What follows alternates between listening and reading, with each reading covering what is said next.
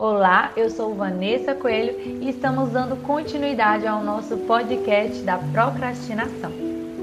O que é procrastinação?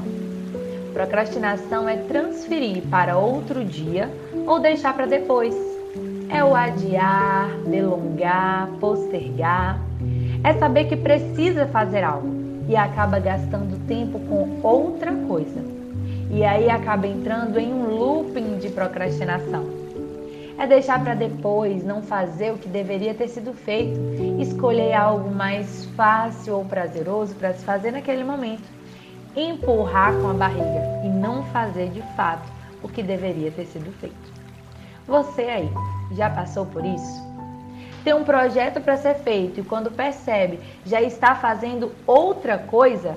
Um exemplo prático: está em execução de um projeto e Ai, vou só dar uma olhadinha aqui no meu zap rapidinho. Quando percebe, já se passaram mais de 30 minutos. Muitas vezes as pessoas entendem que procrastinação são apenas aquelas pessoas que ficam à toa e não fazem nada.